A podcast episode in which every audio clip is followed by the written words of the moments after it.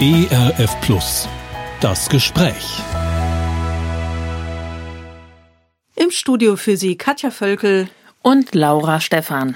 Heute berichten wir über unseren Besuch im Ahrtal. Im Juli 2021 kam es hier durch anhaltende starke Regenfälle zu einer Flutkatastrophe. In Teilen von NRW und Rheinland-Pfalz starben damals mehr als 180 Menschen. Zahlreiche Häuser wurden zerstört.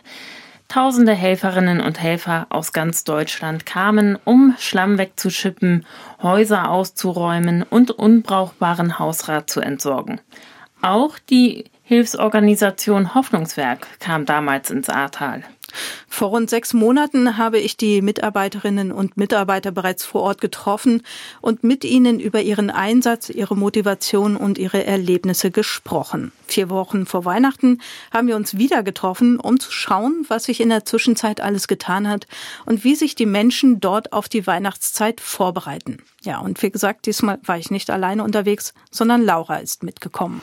Wir saßen zusammen mit mehreren Mitarbeitern und Mitarbeiterinnen vom Hoffnungswerk in dem gemütlichen kleinen Café Begegnungsort Ahrweiler und haben uns bei Kaffee und Keksen unterhalten. Ja, und bevor wir da reinhören, Laura, wie war denn dein erster Eindruck, als wir so durch den Ort gefahren sind? Also ich kannte es ja schon und auf der Herfahrt habe ich dir auch schon ein bisschen von meinen ersten Eindrücken erzählt. Wie war denn das für dich? Also landschaftlich hat mich diese Region total überrascht. Ich finde die Region richtig, richtig ja. schön. Ja, die ist richtig schön. Die Weinhänge, die vielen Wälder und dann auch noch die ruhig fließende A. Also da habe ich wirklich, als wir im Auto saßen, gedacht, krass, dass die A so eine Wucht haben kann. Ja. Als wir dann in der Fußgängerzone von Ahrweiler aus dem Auto ausgestiegen sind, da habe ich dann nochmal das andere Gesicht des Flusses gesehen. Sascha, mit dem du dann ja gesprochen hast, mhm. der hat mir erzählt, dass hier genau in dieser Fußgängerzone, wo wir standen, zwei Wellen aufeinander getroffen sind und die Menschen in den oberen Stockwerken ertrunken sind.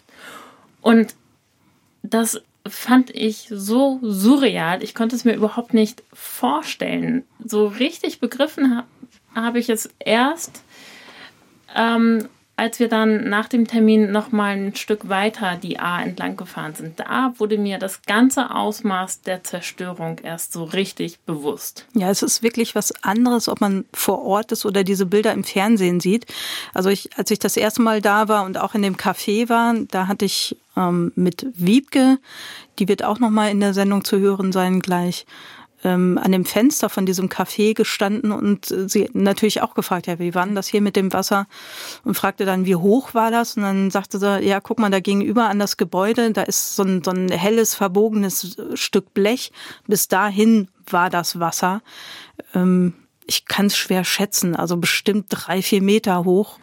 Und ich habe mir das in dem Moment wirklich vorgestellt, wie, wie du es gerade beschrieben hast, dass diese Wassermassen so von zwei Seiten da kommen, so dieses Mordsgetöse, was da wahrscheinlich auch gewesen ist und, und wie das da in, die, in diese Fußgängerzone reingeschwappt ist. Also da ist mir schon ein bisschen unheimlich geworden. Mhm. Ja. Und ich weiß jetzt nicht, wie es dir ging, als ich beim ersten Mal dahin gekommen bin. Also damals war ich, so wie diesmal auch, in Ahrweiler und in Altenahr. Mhm. Ich bin damals zuerst ähm, in Alten A gewesen und da habe ich irgendwie auch so eine bedrückende Atmosphäre wahrgenommen beim ersten Mal. Ja, also ich muss sagen, als wir in dieser Fußgängerzone ausgestiegen sind, da fand ich das unglaublich gespenstisch. Zum einen wegen dieser Flutwelle, mhm. aber zum anderen waren super wenig Leute auf den Straßen und eigentlich wirklich jedes zweite Geschäft war noch verriegelt. Es ja. war zerstört. Ähm, als wir dann die Holzbretter waren noch davor, zum Teil klebte noch der Schlamm da ja, an den Scheiben. Genau, ja. die mhm. Hinterhöfe, die waren vollgemüllt mit mit ganzem Bauschutt. Also das war schon bedrückend und ähm, wie gesagt, so richtig bedrückend war es dann für mich, als wir weiter die A entlang gefahren sind. Da habe ich erst begriffen, krass, es wurden wirklich ganze Ortschaften dem Erdboden gleichgemacht und ich kann mich noch so gut daran erinnern.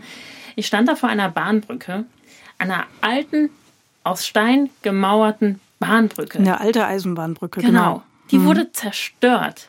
Ja. Und neben mir sollten eigentlich Bahngleise entlang laufen. Ja. Da war nichts. Da war die komplette Infrastruktur weggefegt ja. von Wassermassen.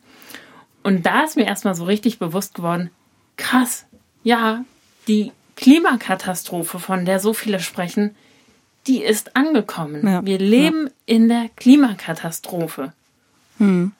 Also diese Bahnbrücke habe ich damals auch gesehen und da ging es mir ähnlich. Also da habe ich schon auch gestaunt, was für eine Kraft diese Wassermassen gehabt haben müssen, dass sie so eine wirklich massive Steinbrücke so auseinanderreißen können. Ja, und damals jetzt, um nochmal auf diese Atmosphäre zurückzukommen, also diesmal habe ich das nicht so extrem empfunden. Da habe ich dann überlegt, komisch, woran lag das jetzt? Ob das daran lag, dass ich das, das damals das erste Mal gesehen habe und jetzt schon so ein bisschen vorbereitet war oder ob es vielleicht auch daran liegt, dass die Menschen vielleicht selber auch jetzt ähm, anders mit der Situation umgehen. Ich meine, es ist inzwischen immerhin anderthalb Jahre her, mhm. ähm, wo sie mit, mit dieser Situation leben.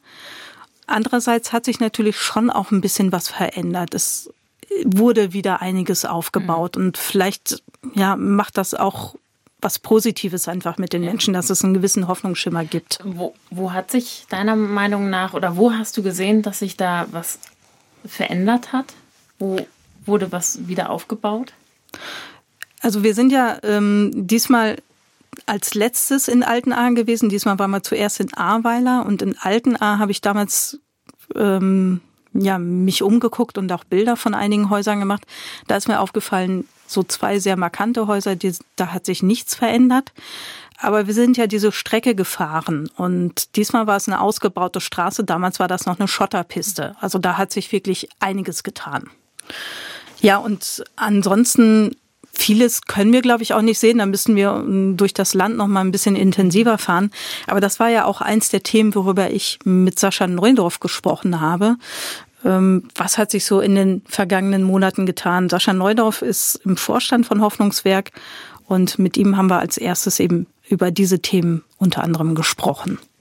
Sascha, ihr seid damals hierher gekommen, im Grunde auch um zu bleiben, nicht nur einfach um mal kurzfristig zu helfen, sondern wirklich um längerfristig hier zu bleiben. Euer Anliegen ist es, den Menschen praktisch zu helfen, aber auch psychosoziale Unterstützung zu bieten. Und damals hattet ihr bereits einen Kaffeebus und hier das Begegnungscafé, wo wir heute sind. Aber ihr hattet ja noch sehr viel mehr vor. Was hat sich denn bei euren Projekten getan? Was ist da so draus geworden? Ja, genau. Also die erwähnten Projekte haben wir fortgeführt. Äh, wir schauen immer, wie werden die Sachen angenommen, werden die wirklich gebraucht. Uns ist das sehr wichtig, dass wir bedürfnisorientiert arbeiten und nicht einfach nur Ideen haben und die ziehen wir durch. Ähm, dazugekommen ist vor allen Dingen unser Kidsbus. Das ist unser Lieblingsfahrzeug, glaube ich, in unserem Fuhrpark. Äh, es gibt noch einen Kids Trailer, der ist auch gut. Aber der Kids Bus, da feiern wir Kindergeburtstage. Ähm, Betroffene können den Bus buchen, einfach online buchen und im Schnitt haben wir so zwei bis drei Kindergeburtstage. Wir haben ein Team Mitarbeiter, die dann zu den Häusern fahren und für die Kinder ein Highlight schaffen, Kindergeburtstag äh, veranstalten, ähm, weil wir ganz oft die Situation haben, dass die Eltern so viele andere Dinge um die Ohren haben, dass wir ähm, ihnen das abnehmen und ein Highlight aus der Katastrophe machen wollen. Es gibt noch ein paar andere Projekte, von denen ich erzählen könnte. Gerne. Ich frage erst nochmal nach dem Kidsbus. Wie muss man sich das vorstellen? Also es ist wahrscheinlich so ein umgebauter Linienbus oder Reisebus. Ich vermute mal ganz bunt mit vielleicht vielen Aufklebern, viele Spiele oder wie stelle ich mir das vor? Genau, also wir hatten schon einen Kaffeebus, das war mal ein Linienbus, einen, der war ein Reisebus, jetzt haben wir einen Überlandsbus und der Kidsbus sollte was ganz Besonderes werden, also haben wir einen Doppeldecker-Linienbus besorgt. Wow. Der ist extra groß, größer geht nicht und dadurch haben wir zwei Ebenen und ganz, ganz viel Spielfläche. Es ist im Prinzip ein Indoor-Spielplatz mit einer Küche, Toilette, Kaffeebereich, aber vor allen Dingen viel Platz für Kids. Du hast eben noch von anderen Projekten gesprochen. Vielleicht kannst du da noch mal ein bisschen was zu erzählen. Ja, wir haben mittlerweile eine Immobilie erworben. Ähm, und zwar, weil es uns wichtig war, den Leuten das Signal zu geben, wir bleiben dauerhaft. Äh, denn so ein Trauma ist nicht so schnell verarbeitet und es, ist neben den Traumata natürlich noch viele andere Dinge, viele Nöte und wir sprechen immer von einer äußeren Katastrophe und einer inneren Katastrophe. Und den Leuten war es immer wichtig, wie lange bleibt ihr eigentlich? Geht ihr irgendwann, lasst ihr uns alleine? Und klar, die Häuser werden nach drei, vier, fünf Jahren wahrscheinlich zum größten Teil wieder aufgebaut sein, aber die inneren Nöte sind noch lange nicht verarbeitet. Und da war es uns wichtig, ein großes Zeichen zu setzen. Wir bleiben hier, solange es den Bedarf gibt, solange wir es auch finanziell können. Und äh, da haben wir eine Immobilie in Altenahr gekauft, tatsächlich ein von der Flut betroffenes Gebäude, das wir umbauen seit einigen Monaten. Und die Idee ist, dass dort ein weiterer Begegnungsort entsteht, ein Café, ein Bistro, äh, Mitarbeiterwohnungen, dann ein Beratungsraum, eine offene Kinder- und Jugendarbeit, ein Spieltherapieraum äh, und wir haben da schon eine Beachanlage eröffnet, ähm, eine Beachsportanlage, die haben wir dieses Jahr schon eröffnet. Jetzt ist erstmal Winter, aber das ist, wird, soll ein richtig schöner Ort, es wird ein richtig schöner Ort werden, wo Menschen hinkommen, einfach sein können. Ach ja, ein Repair-Shop entsteht da auch noch. Ähm, Repair Shop heißt, äh, da kann man Haushaltsgeräte hinbringen zum Reparieren oder was ist das? Ja, zur Not auch. Äh, die Ausgangsidee war, ähm, das Ahrtal ist ja hügelig, klar, und, und bergig und hier gibt es sehr viel Downhill. Und äh, wir wollen die Jugendlichen abholen, dass sie ihre Fahrräder erstmal kaputt machen und dann bei uns reparieren. Da helfen wir ihnen bei. Äh, es geht uns immer um Beziehungen. Wir wollen Projekte schaffen, wo Menschen hinkommen, wo sie gerne sind, wo sie Freude erleben wo sie Abwechslung erleben, wo wir mit ihnen in Kontakt kommen, wo wir einfach für sie niederschwellig da sein können. Und daraus entstehen Beziehungen und Hilfe, sei es professionell, sei es aber auch niederschwellig, einfach Freundschaften, Beziehungen. Und du hast es gerade gesagt, ähm, ihr renoviert noch. Also als wir uns Ende Mai, Anfang Juni getroffen haben, da saßen wir draußen vor eurer WG. Man hörte im Hintergrund so das Hämmern und Sägen und Klopfen. Wie sieht's denn da aus? Wie weit seid ihr da mit euren Renovierungsarbeiten? Ja, wir sind sehr optimistisch gestartet und ich habe im März angekündigt, in vier Monaten können wir eröffnen. Äh, das ist mittlerweile so ein Running Gag hier. Ich kriege das von vielen so vorgeil, in vier Monaten. Und ich sage immer, ja, immer noch nur noch vier Monate. Ähm, ja, der Plan ist jetzt, dass wir im März eröffnen können. Das scheint realistisch, auch wenn es gerade schwierig ist mit Baumaterialien und so weiter, aber da geht es uns genauso wie allen anderen. Jetzt kommt die kalte Jahreszeit. Wie sieht's denn insgesamt so aus mit dem Wiederaufbau hier in der Gegend? Ähm, also als die Flutkatastrophe knapp ein Jahr her war, da äh, habe ich noch viele Rohbauten gesehen. Und das ist jetzt für manche Menschen ja schon das äh, zweite Weihnachten im Grunde ohne richtiges Zuhause, oder? Ja, das Flutgebiet ist ja viel größer als das Ahrtal. Es zieht sich ja im Prinzip von Trier bis Hagen. Das ist ein riesiges Gebiet. Das Ahrtal ist in ganz besonderer Weise betroffen. Äh, außerhalb des Ahrtals ist nicht alles wieder aufgebaut, aber vieles. Es gibt noch in der Eifelregion, wo es ähnlich schlimm aussieht wie im Ahrtal. Ähm, Im Ahrtal selbst ist es auch unterschiedlich. Wir sitzen jetzt hier in Ahrweiler. Hier sind relativ viele Häuser schon wieder aufgebaut, auch in Bad Neuenahr. Wenn man die Ahr weiter hochfährt, wo es noch ländlicher wird, wo die kleinen Ortschaften sind, da sieht es ganz anders aus. Also ich, wenn ich es so überschlage, ich schätze, dass vielleicht 20 Prozent der Häuser wieder aufgebaut sind, wenn überhaupt. Und in manchen Orten ist es auch weniger als das. Das kann man sich kaum vorstellen, eineinhalb Jahre später, aber es ist jetzt noch so, dass die Entscheidung getroffen wird, das Haus muss abgerissen werden. Ähm, neuer Bauantrag muss gestellt werden. Für viele Leute ist noch nicht klar, zahlt die Versicherung, zahlt sie nicht und so weiter. Ähm, das dauert alles noch ziemlich lange. Wahrscheinlich ist es nach wie vor noch nicht ähm, klar, wer jetzt noch Geld bekommt, Fördergelder vom Staat oder was auch immer. Das ist nur bedingt das Problem. Die Sache ist ein bisschen komplexer, weil dafür müssen gewisse Gutachten vorliegen. Das ist nicht immer so einfach.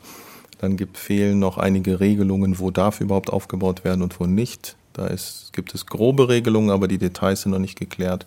Da gibt es eine Reihe von Herausforderungen, nur dass man das nicht immer nur auf die Antragssituation sozusagen schieben kann. Mhm. Es ist halt insgesamt sehr, sehr komplex. Mhm. Und was noch mehr unser Thema ist, was macht das mit den Menschen? Das ist ja das eigentliche Problem. Ob das Haus drei Monate später oder früher aufgebaut wird, klar, es macht einen Unterschied, aber was macht es mit den Menschen, die letztes Jahr gehofft haben, nächstes Jahr im Sommer ziehen wir wieder ein? Und jetzt sind wir schon eineinhalb Jahre weiter und jetzt wird, erfahren sie, wir müssen abreißen und wissen nicht, ob wir wieder aufbauen können. Die Preise explodieren, können wir das überhaupt? Und das, was es innerlich mit den Menschen macht, dass diese, diese Wartezeit viel, viel länger und viel herausfordernder ist, als sie jemals gedacht haben. Das ist das eigentliche Thema, würde ich sagen. Ja, und Vorweihnachtszeit, ich meine, wir haben, wir sitzen hier jetzt mit einem kleinen Kerzchen und so kleinen Nadelbäumchen auf dem Tisch, ist schon so ein bisschen weihnachtlich, adventlich äh, dekoriert. Aber gerade Weihnachten ist ja eigentlich auch so eine Zeit, wo man eigentlich als Familie zusammenkommt, wo man sein Zuhause auch genießen möchte, wo man äh, dekoriert und äh, Gäste einlädt und sowas. Das ist ja auch sicherlich dann ganz, ganz schwierig. Wie nehmt ihr das hier wahr? Wie es den Menschen vielleicht auch damit geht, eben dieses gemütliche Zuhause im Augenblick nicht so zu haben? Also in Bezug auf Weihnachten dieses Jahr kann ich dazu tatsächlich noch nicht so viel sagen. Ähm, habe da noch nicht so viel wahrgenommen, dass die Leute da ich sag mal, nervös sind oder frustriert sind. Ich hole mal ein bisschen weiter aus. Der Jahrestag der Flut, der am 14., 15. Juli war, das war ein sehr spannender Termin für die Menschen. Im Vorfeld, mhm. sie wussten nicht, wie sie diesen Tag erleben und teilweise wussten sie nicht, wie sie ihn überleben, ob sie das wieder alles hochkommt oder ob sie ruhig bleiben können. Das hat sie im Vorfeld sehr nervös gemacht. Dann ja, nächster großer Bereich wäre sozusagen die Weinfeste. Wir sind hier im Ahrtal. Man ist es hier gewohnt, groß und fröhlich Weinfeste zu feiern. Letztes Jahr ist das alles ausgefallen. Dieses Jahr haben die Menschen angefangen zu feiern. Und das war auch einfach schön zu sehen. Das ist ein Stück weit Normalität, die zurückgekehrt ist. Und äh, wir sind hier eben im, auch im Rheinland. Äh, das sind sehr frohe Menschen, die in all ihrer Trauer auch trotzdem frohe Naturen sind. Das äh, finden wir total klasse. Das hilft ihnen, das hilft auch uns. Also es ist nicht immer nur Trauerstimmung hier, ja. sondern man kann auch ausgelassen feiern. Ähm, und insofern jetzt zurück zu Weihnachten erwarte ich jetzt nicht irgendwie, dass die Leute total frustriert sind, weil das kennen sie vom letzten Jahr, dass Weihnachten komplett ausgefallen ist und jetzt machen sie das Beste draus. Aber Weihnachtsmärkte sind geplant, im kleineren Stil natürlich. Es ist alles kleiner, familiärer, glaube ich, geworden oder vieles.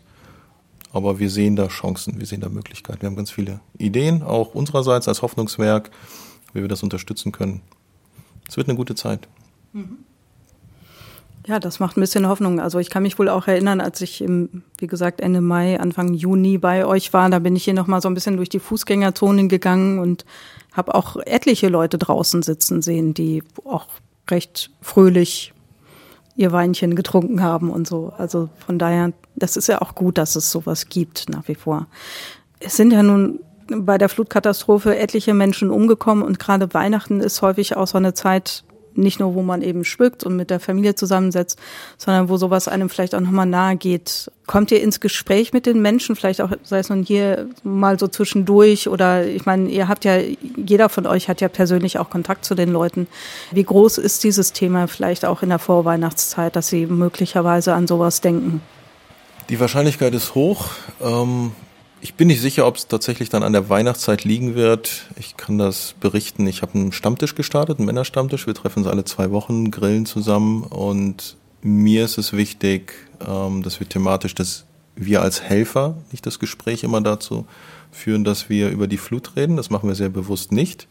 Ähm, ich merke aber auch eineinhalb Jahre später, äh, die, die Teilnehmer kommen von sich immer auf das Thema, weil jeder in einer unterschiedlichen Phase ist beim Wiederaufbau aber auch, weil es sie einfach beschäftigt. Es gibt so viele Themen rund um die Flut, die irgendwie verarbeitet werden müssen.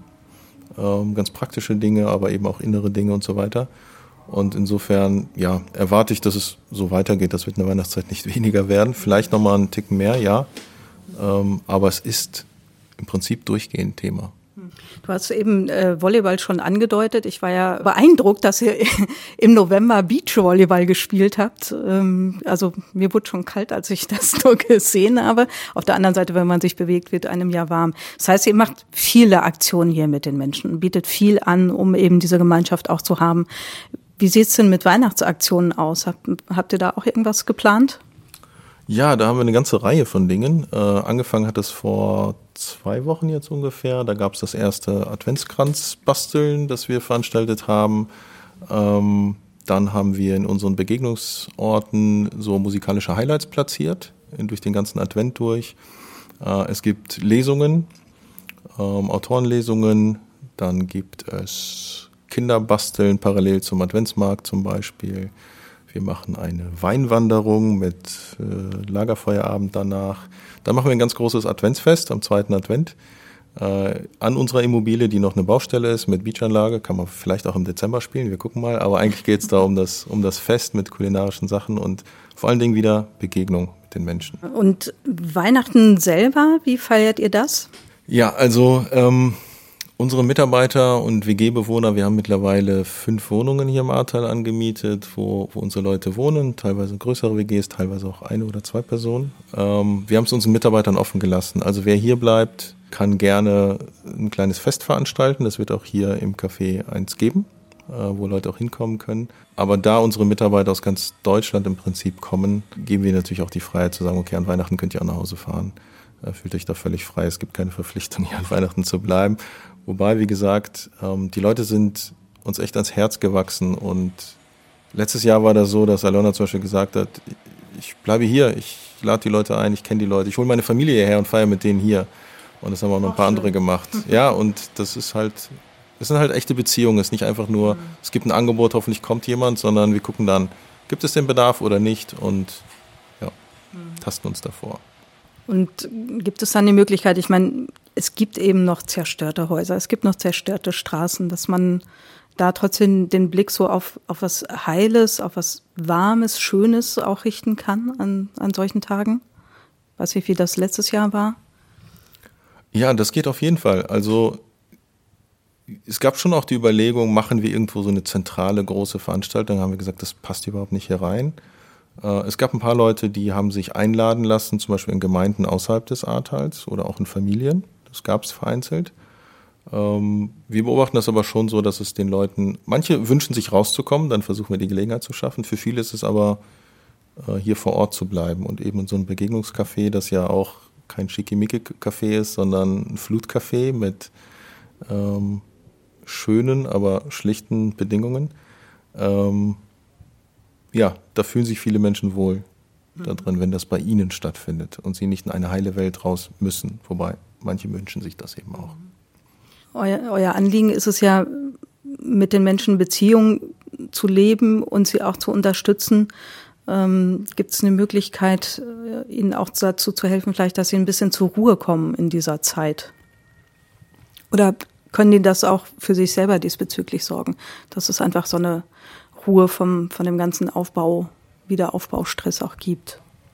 Also insgesamt würde ich sagen, dass dieser ganze Wiederaufbaustress tatsächlich stark entschleunigt ist, mhm. äh, einfach weil die Bedingungen so sind, wie sie sind. Weil Handwerker nicht so schnell zu kriegen sind, Baumaterialien nicht so schnell zu kriegen sind. Und die Leute sind schon mal durch einen Winter gegangen.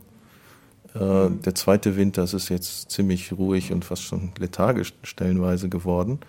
Ähm, diese Orte, wo sie zur Ruhe kommen können, das ist die Idee mit den Begegnungscafés. Mhm. Das mhm. ist die Idee mit dem Kaffeebus, das ist die Idee mit dem Spielenachmittagen, die wir im Bus und im Café haben und alle möglichen anderen Angebote. Also es gab jetzt am letzten Samstag hier ein Frauenfrühstück, das haben wir zum ersten Mal gemacht und es wurde super angenommen. Dass wir einfach ja, Situationen schaffen, wo die Leute rausgehen können, eine gute Zeit erleben können, Beziehungen aufbauen können und dann ähm, ja, gestärkt in den Alltag gehen, aber auch wissen, dass wir da sind, dass wir da bleiben, dass sie wiederkommen können. Ich weiß nicht, ob ihr das schon einschätzen könnt. Wird dieses Weihnachten anders als das vom vergangenen Jahr? Ich vermute, dass es anders wird, weil es halt zum zweiten Mal in der mhm. Flutsituation ist. Für manche Leute ist der Alltag wieder da, weil sie ihr Haus wieder aufgebaut haben. Das funktioniert. Für andere wird es sicherlich frustrierender sein. Welche Möglichkeiten gibt es für euch, mit den Menschen auch so über die Bedeutung von Weihnachten ins Gespräch zu kommen?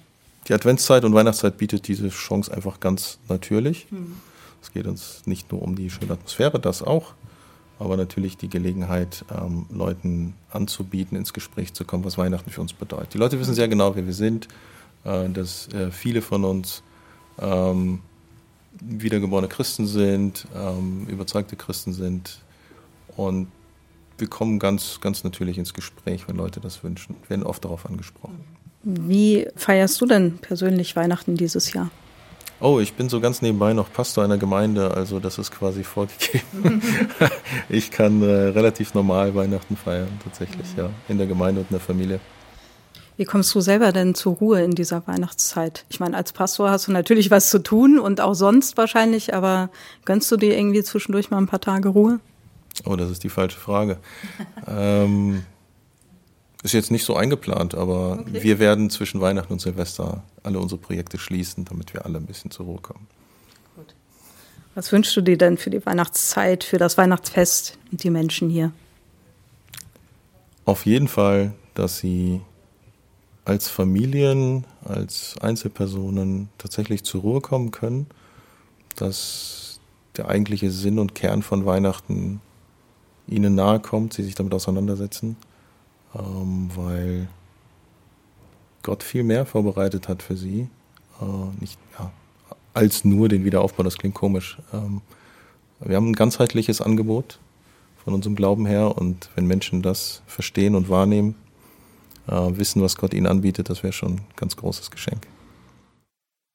Ja, das war Sascha Neudorf aus dem Vorstand von Hoffnungswerk.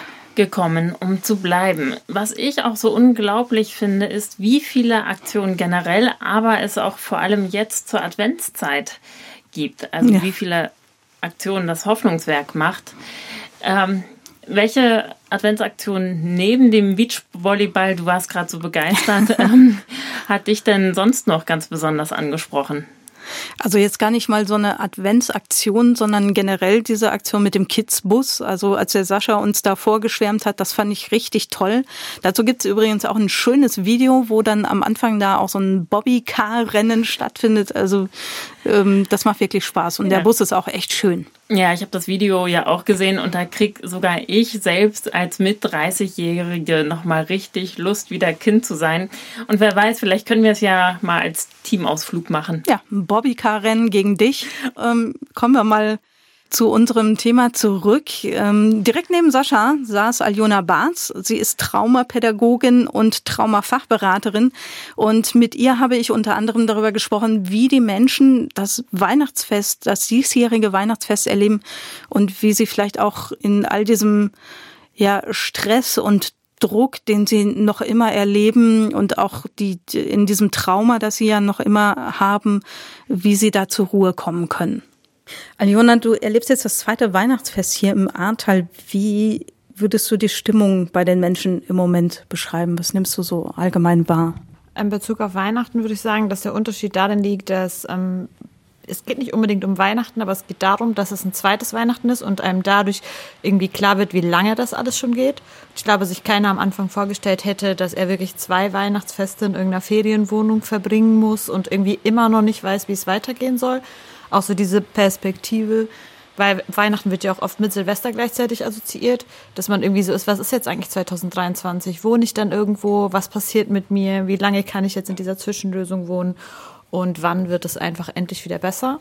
Genau, und da kommen halt ganz viele Fragen, weil ich meine, wenn man jetzt auch nicht gerade im Ahrtal wohnt oder so, machen ja die Medien im Moment nicht gerade gute Stimmung, sagen wir mal so, sondern eher ganz viel Sorgen. Und das halt assoziiert ist echt schwierig, glaube ich, auszuhalten gerade. Ich nehme an, du spielst auch auf die Energiekosten an, die steigen. Wie gehen die Leute damit um? Es sind ganz, ganz, ganz viel Ängste da, auf jeden Fall. Also das merkt man schon. Ich meine, so eine äh, Erfahrung mit wie mit der Katastrophe, das erschüttert ja unser Sicherheitsempfinden. Und dadurch, glaube ich, können sie das nicht mehr einfach so sagen, das wird schon. Das merkt man echt. Also diese Erfahrung hat das so ein bisschen in den Leuten, finde ich, genommen, dass sie das so ein bisschen mehr auf die leichte Schulter nehmen können, weil sie einfach die Erfahrung gemacht haben, okay, wir haben das auch auf die leichte Schulter genommen und irgendwie ist es nicht so.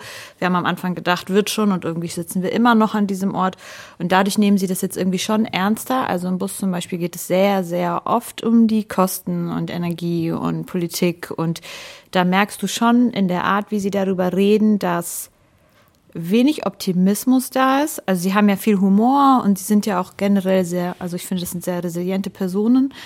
Aber trotzdem merkt man gleichzeitig, dass da einfach das Urvertrauen geschädigt ist und auch irgendwie so kein Vertrauen mehr ins System da ist. Jetzt nicht unbedingt, weil das System sie enttäuscht hätte oder so, aber weil es einfach eine Situation gab, die sie so gar nicht unter Kontrolle hatten, mit dem sie so ausgeliefert waren. Ich glaube, jetzt fühlt man sich wieder super ausgeliefert.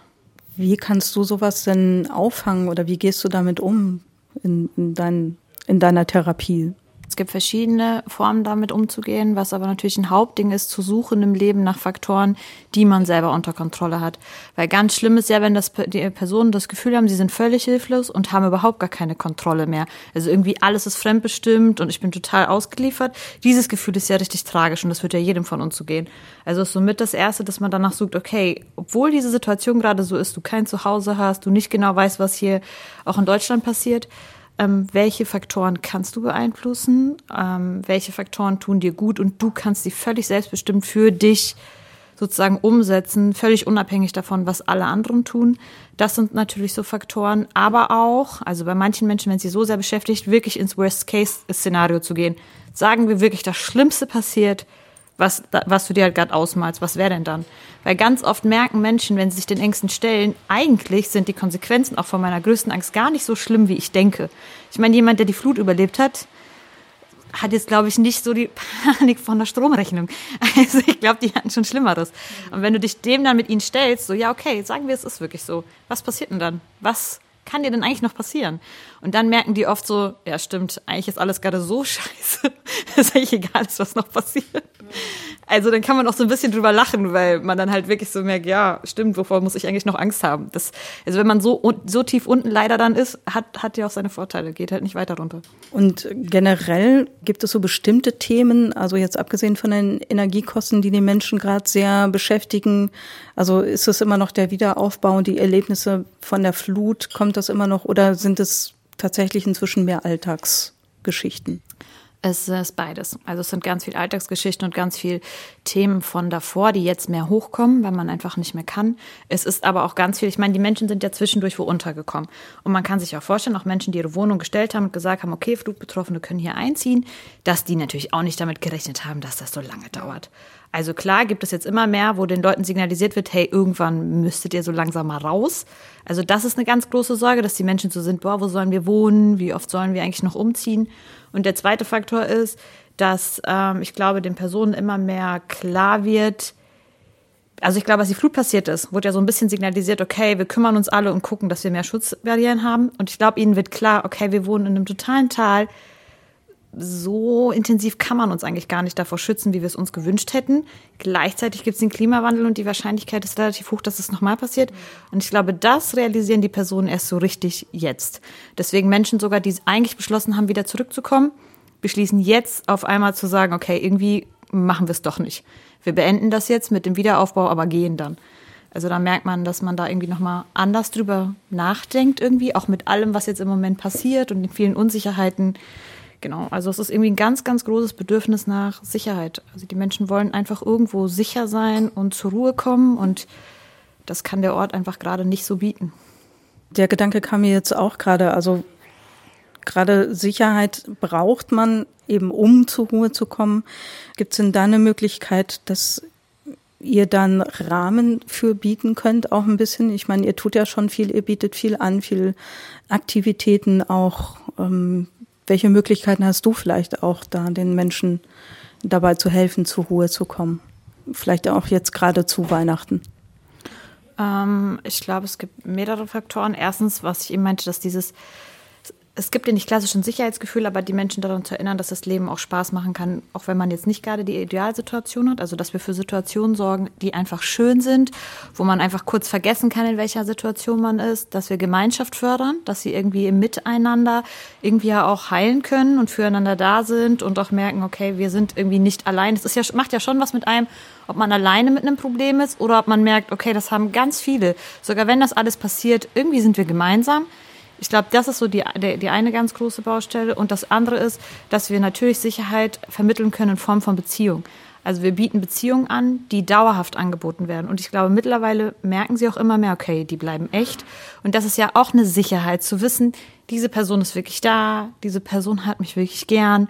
Und auch wenn ich jetzt zum Beispiel in drei Monaten total am Tiefpunkt bin, weiß ich, wo ich hingehen kann. Und die Person hat dann Kapazitäten für mich. Also das ist ja auch eine Form von Sicherheit. Ich meine, wir sind alle soziale Wesen und wenn wir das Gefühl haben, da gibt es ein soziales Netz, auf das ich mich verlassen kann, in das ich mich fallen lassen kann, weil es denen gut geht und die die Kapazitäten dafür haben, bietet das ja auch Sicherheit. Dann weiß ich wenigstens, wo ich mit meiner Trauer hingehe oder mit meinen Ängsten.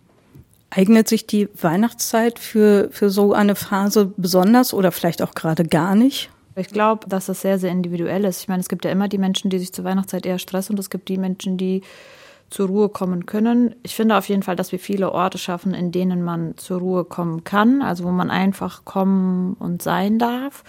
Aber ich glaube, da ist jeder individuell. Ich weiß nicht, ob es da eine generelle Antwort gibt. Was bedeutet das für dich als Traumapädagogin, zur Ruhe zu kommen? Oder dass Menschen zur Ruhe kommen? Also jeder ist da anders, aber ich mag meine Wärmflasche, meine Bettdecke und äh, ein gutes Buch. Das ist, glaube ich, für mich zur Ruhe kommen im Winter. Und im Tal ist es sehr, sehr schnell sehr dunkel. Und Winter hat Nachteile, es hat aber auch Vorteile. Man hat eine Ausrede, warum man nicht rausgeht. und ähm, wenn du jetzt anderen Menschen vermitteln willst, dass sie zur Ruhe kommen sollen, also in, in, in deiner Funktion als Traumapädagogin quasi? Wie schaffst du das, dass sie sich vielleicht auch ein bisschen erden können? Indem wir wirklich gucken, was ihnen Freude macht, was sie keine Kraft kostet, wo sie wirklich merken, dass sie selber runterkommen, wo sie aufhören zu grübeln und wir daran sozusagen arbeiten und das auch versuchen zu vertiefen.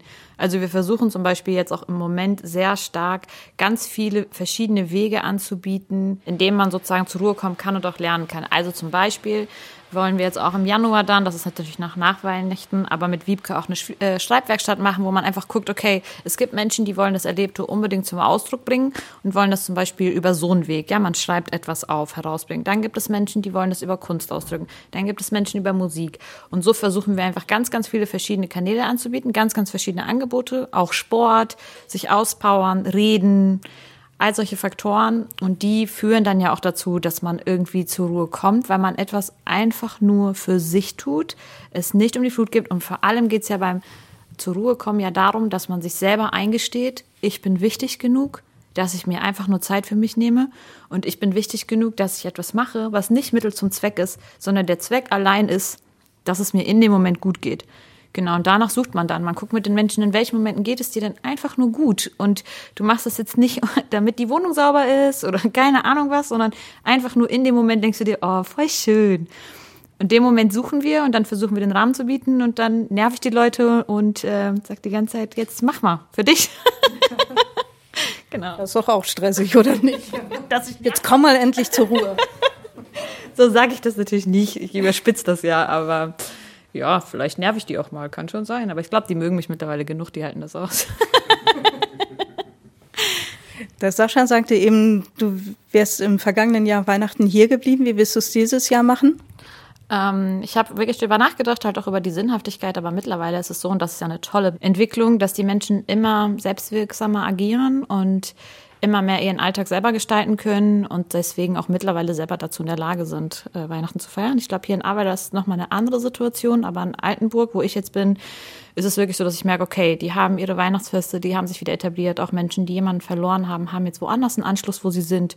Und dann wäre es von mir aus eher ein Einmischen. Deswegen lasse ich die und bin dieses Jahr Weihnachten zu Hause. Das ist doch auch schön.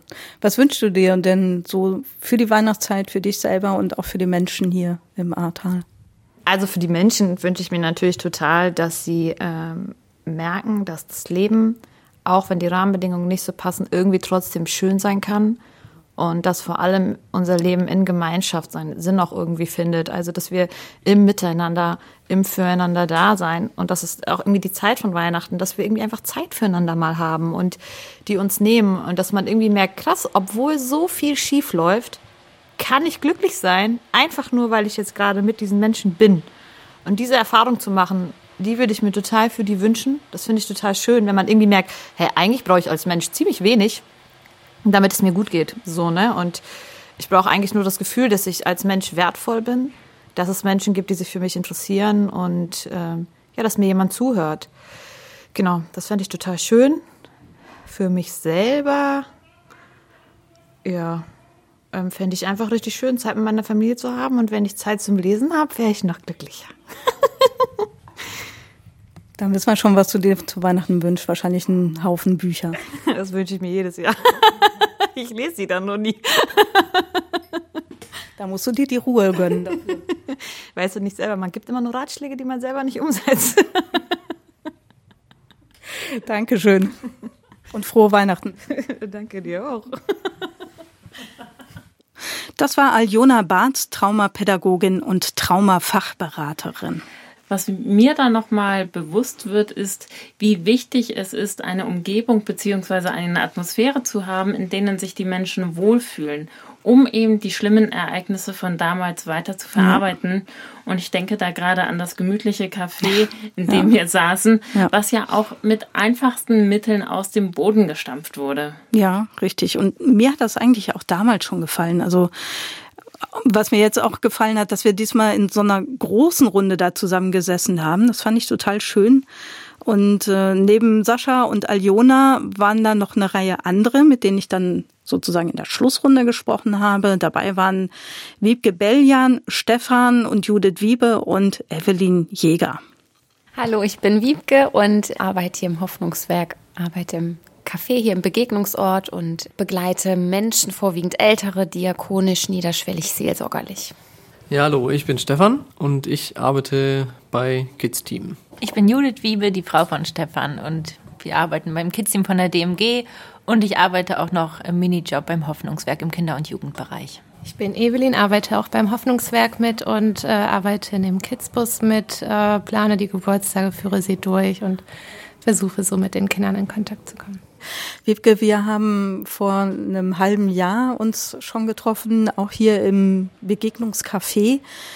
Was hat sich so ein bisschen verändert vielleicht in der Zwischenzeit? Gibt es neue Projekte oder irgendwas, was sich so verändert hat bei dir? Also verändert hat sich, dass wir mittlerweile als WG, die wir oben drüber wohnen über dem Begegnungsort, echt ähm, gute Kontakte haben hier zu den Nachbarn.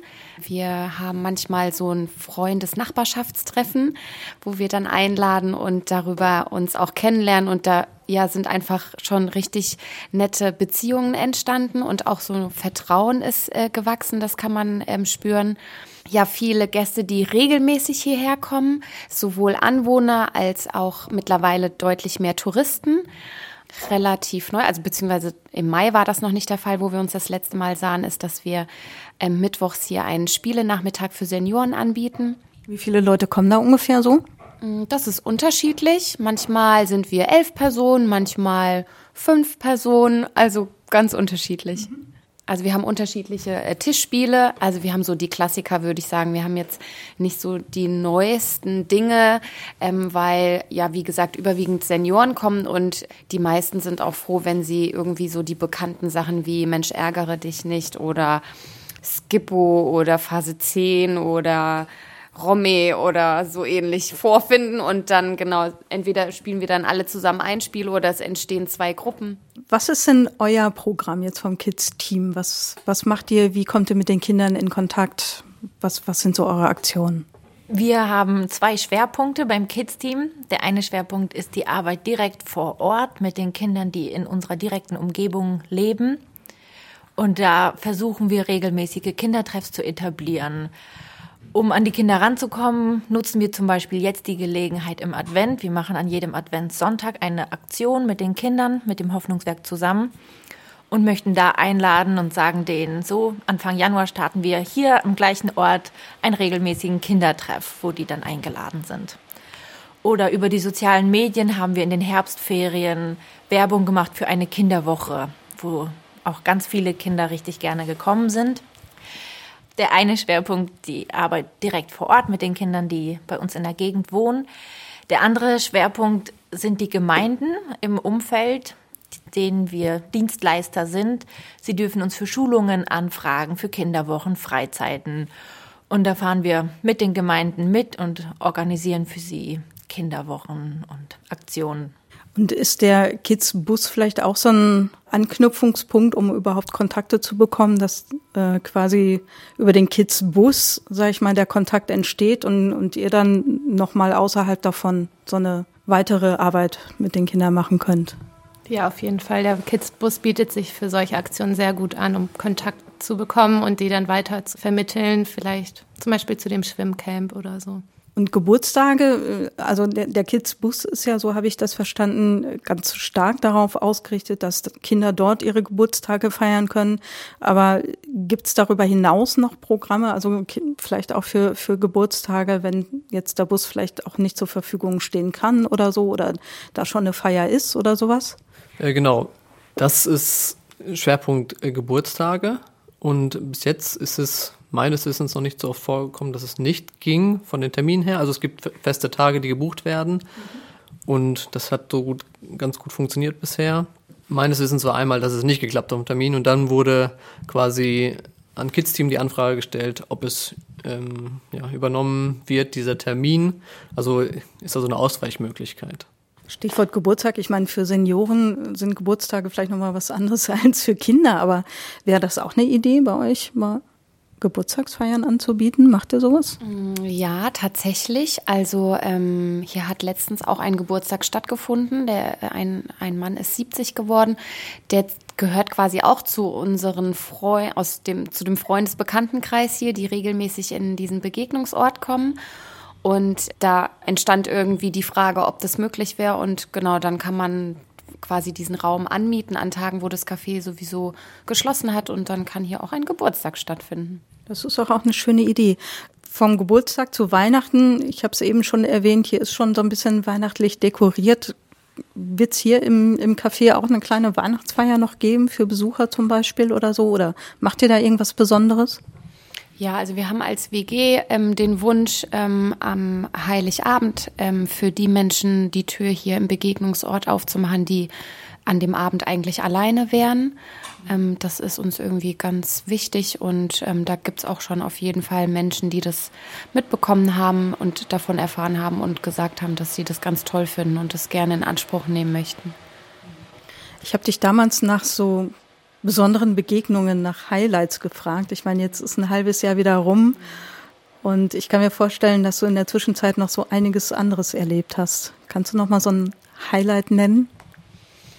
Ja, also was ich echt immer richtig schön finde, wenn Menschen sagen, also Gäste sagen, die hier reinkommen, dass sie einfach gerne kommen, weil sie eine besondere Atmosphäre hier spüren. Ne? Also das ist, das sieht gemütlich aus, aber es ist ja sehr behelfsmäßig und sehr schnell ähm, entstanden hier, dieses Café. Aber daran merkt man, da, daran hängt das nicht ab, ob Menschen sich wohlfühlen, ne? ob das jetzt irgendwie das Neueste vom Neuesten ist und keine Ahnung, was für Mords hochwertige Sachen, sondern die Atmosphäre macht's aus. Und das berührt mich immer sehr, wenn Menschen sagen, dass sie das hier wahrnehmen, dass hier irgendwie eine sehr besondere Atmosphäre herrscht. Und das ist einfach richtig schön. Was mir jetzt gerade noch einfällt, letztes Mal hattet ihr eine hausgemachte Limonade. Ich meine, es war natürlich Sommer, aber gibt's die denn noch? Oder gibt's jetzt so noch Heißgetränke bei euch? Also die haben wir tatsächlich jetzt für die Herbst-Winterzeit aus dem Programm genommen. Dafür gibt es einen Apfelbirnenpunsch. Ein Hausapfelbirnenpunsch oder Hauspunsch sozusagen. Ja, genau. Auch mit ganz viel Liebe. Ja, natürlich. Was wünschst du dir denn für die Weihnachtszeit? Ich habe jetzt die anderen auch schon gefragt, so für die, für die Menschen hier und insgesamt für die Weihnachtszeit hier. Ich wünsche mir für die Menschen hier, dass sie ihren Weg finden, zur Ruhe zu kommen, weil das nämlich schon auch noch war, dass Menschen so immer noch so innerlich ein bisschen getrieben sind und noch nicht so richtig wissen, wohin mit sich, obwohl vielleicht schon die Wohnung mittlerweile wieder bewohnbar ist und soweit okay ist. Und ich wünsche mir tatsächlich eine Erweckung hier im Ahrtal, eine geistliche. Ich, ja, also, dass einfach Dinge aufbrechen und die Menschen Jesus als, ja, den Friedefürst kennenlernen und, und wirklich als Licht in ihrem Leben. Ja, das wünsche ich mir. Dankeschön. Nochmal zu äh, euch vom Kids-Team. Es geht ja, so verstehe ich das, zum einen natürlich viel um Beziehungsarbeit mit den Kindern, dass sie Freude haben, dass sie Spaß haben. Ähm, aber auch die Kinder haben ja damals viel mitbekommen, was, was da passiert ist, wenn sie nicht noch ganz klein gewesen sind. Sprechen die mit euch manchmal darüber? Also erzählen die auch manchmal so, was sie erlebt haben? Ja, das ist auch immer wieder bei den Kindern Thema. Besonders ist mir das bei einem Kindergeburtstag aufgefallen, wo die Kinder sich vorstellen sollten, woher sie das Geburtstagskind kannten. Und dann war es bei jeder Vorstellung fast, ich kenne das Geburtstagskind vom ersten Kindergarten vor der Flut. Ich kenne das Geburtstagskind von dem äh, Kindergarten nach der Flut, weil wir da gewechselt haben. Und das ist total Alltagsthema bei denen. Wir hatten jetzt im Herbst ein Schwimmcamp gemacht, auch bewusst, um die Kinder wieder zum Wasser zu führen und ihnen einen gesicherten, schönen Zugang zum Wasser zu geben. Und dort hat auch ein Kind angefangen zu weinen am ersten Tag, wo es ähm, nah an das Schwimmbecken rangekommen ist. Am letzten Tag hat es sich bedankt, dass es wieder Freude am Schwimmen haben darf. Und da haben wir auch viel mit unserer Traumapädagogin zusammengearbeitet und gerade das Thema dort aufgearbeitet. Für Kinder ist Weihnachten ja häufig noch was noch besonderer als, als jetzt für uns Erwachsene. Es gibt Geschenke, es gibt eine tolle Feier und so. Wie gestaltet ihr das für die Kinder? Was macht ihr zu Weihnachten? Wir haben in Kreuzberg jetzt eine Einladung bekommen, dass wir mit dem Kidsbus zu einem Kinderfest kommen können. Da werden wir dann mit den Kindern basteln. Also es gibt die Möglichkeit auf jeden Fall im Kidsbus mit den Kindern zu basteln und wie schon gesagt, dass wir an den Wochenenden, zum Beispiel der Samstag an den Adventstagen auch nochmal mit den Kindern basteln, Kerzen gießen und verschiedene andere Sachen machen können. Sprecht ihr auch so ein bisschen über die Bedeutung von Weihnachten? Ja, auf jeden Fall. Das ist schon wichtig, dass es über die kleinen Geschenke noch drüber hinausgeht, auf das größte Geschenk, was Jesus Christus ist. Und das ist uns auch ein großes Anliegen, dass sie das, wenn sie es vielleicht schon mal gehört haben, noch vertiefen, mehr verstehen oder auch vielleicht das erste Mal es hören und den wahren Sinn von Weihnachten erfahren, vielleicht auch erleben und ja, die ersten Gebete vielleicht sprechen. Ja, das ist ein großes Anliegen von uns. Was waren denn so eure bisherigen kleinen Highlights vielleicht, die ihr schon so erlebt habt, wo ihr gesagt habt, ah, das war so ein richtig toller Tag irgendwie oder so ein richtig tolles Erlebnis. Ich meine, du hast das eine gerade schon mit dem Schwimmbad erwähnt. Gibt es da noch etwas anderes? Ja, also bei dem besagten äh, Schwimmcamp, also es waren Kindertage, wo wir mit den Kindern geschwommen sind und auch in der Zeit dazwischen ein Kinderprogramm angeboten haben, wo wir mit ihnen auch eine biblische Geschichte gehört haben, wo es um das Thema Wasser ging, wo wir mit ihnen gebastelt und gesungen haben. Und eine besondere Sache äh, das waren äh, zwei Kinder, die sehr gerne gesungen haben. Und wir haben in den äh, drei Tagen zwei Lieder gesungen. Und man sagt ja, dass wenn die Kinder singen, oder wenn allgemein, wenn Menschen singen, das viel tiefer in den Menschen hineingeht, als wenn er nur etwas vielleicht nachsagt oder hört. Und gerade die zwei Kinder, so zwei Mädels, die haben so gerne gesungen und haben dann, ähm, ja, als sie gebastelt haben, als sie gespielt haben, die Lieder einfach die ganze Zeit wiederholt gesungen. Und ähm, das war schon besonders, wie schnell das bei ihnen ging, dass sie die Lieder über Gott kannten. Und als sie dann abgeholt wurden, am, am dritten Tag, meine ich, war das dann, ist ein Kind ganz begeistert zu der Mutter gelaufen hat, jetzt kann ich das Lied endlich auswendig und hat es dann äh, der Mutter vorgesungen. Das war schon schön, dass man ja auf dieses, auf diesen ganz einfachen Wege, den die Kinder etwas äh, hineinlegt, was sie mitnehmen, was sie weiter begleitet. Also für mich im Bus ist immer das Highlight, die Kinder strahlen zu sehen nach den Geburtstagen. Das ist ein Punkt. Und wir hatten auch schon mal ein Erlebnis gehabt, wo wir den Bus offen stehen hatten und eigentlich für ukrainische Kinder den auch nutzen konnten. Ja, und dann kamen drei andere Kinder, die sehr eingeschüchtert waren und nach dieser Zeit von dem Spielen zusammen einfach so ein, eine Offenheit in diesen paar Stunden in den Kindern zu sehen war. Das war, das ist einfach mega schön. Ein Highlight für mich war auch, wie die Kinderwoche überhaupt zustande gekommen ist. Es war eine sehr spontane Aktion, die wir innerhalb von drei Wochen auf die Beine gestellt haben. Wir haben gebetet, dass Gott uns Aufgaben gibt, dass er uns ähm, zeigt, wo wir loslegen können. Wir sind gerade frisch hergezogen, waren, ich meine, wir waren zwei Wochen oder drei Wochen gerade hier am Ort waren auf einer Einweihungsfeier vom Hoffnungswerk für die Beachvolleyballanlage und wollten eigentlich schon gerade nach Hause fahren, verabschieden uns von einem Freund und er meint, hier muss noch der von SRS sein, der Daniel, mit dem möchte ich noch quatschen.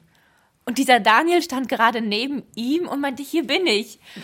Und dann waren wir bei dem Gespräch dabei, haben uns vorgestellt, haben gesagt, welche Arbeit wir machen und er hat von dem Schwimmcamp erzählt, dass er es vorhat und dass sie so dringend Mitarbeiter brauchen und es sonst nicht stattfinden kann vielleicht. Und das war für uns so eine Gebetserhörung und ja, was man zufällig nennen kann, nenne ich, dass Gott das so geführt hat, dass wir daneben standen und direkt die Verantwortung für den geistlichen Teil der Kinderwoche bekommen haben und eine Aufgabe hatten. Und es war tatsächlich eine richtig gute Woche. Was wünscht ihr euch denn zu Weihnachten?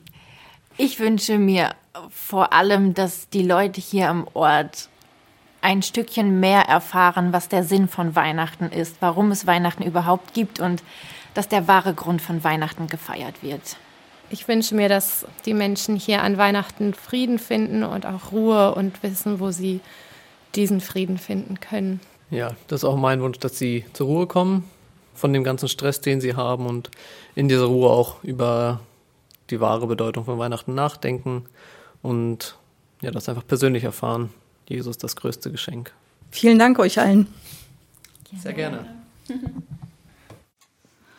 Ja, diese Ruhe und Besinnlichkeit zu Weihnachten wünschen wir nicht nur den Menschen im Ahrtal, sondern auch Ihnen, liebe Hörerinnen und Hörer. Und auch, dass Sie sich nochmal ganz neu über das eigentliche große Geschenk, was Gott uns gegeben hat, freuen können, nämlich über die Liebe. Ja, und damit verabschieden wir uns und wünschen Ihnen eine frohe und gesegnete Weihnachtszeit. Danke fürs Zuhören. Tschüss und machen Sie es gut. Ihre Katja Völkel. Und Ihre Laura Stephan. Das Gespräch. Mehr auf erfplus.de oder im Digitalradio DAB+. Hören Sie ERF. Gutes im Radio.